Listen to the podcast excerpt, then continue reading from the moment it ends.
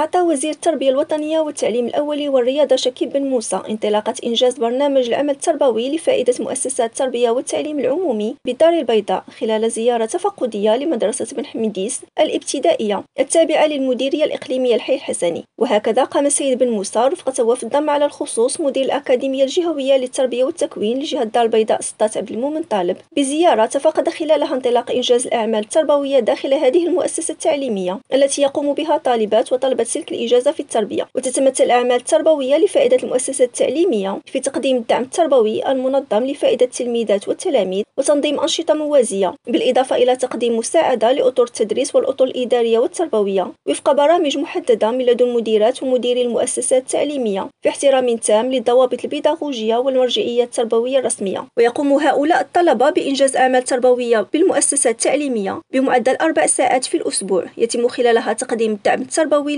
للمتعلمات والمتعلمين والمساهمة في أنشطة الحياة المدرسية إلى جانب مساعدة الأطر التربوية والإدارية في التدبير وذلك وفق برنامج يحدده مدير المؤسسة التعليمية. حيث يستفيد المعنيون بعد إنجاز هذه الأعمال التربوية من تعويض شهري صافي قدره ألف درهم لمدة عشرة أشهر في كل سنة جامعية. موزعة على ثلاث دفعات تتولى مصالح الأكاديميات الجهوية للتربية والتكوين بأدائها. ربيع صالحان ريم راديو الدار البيضاء.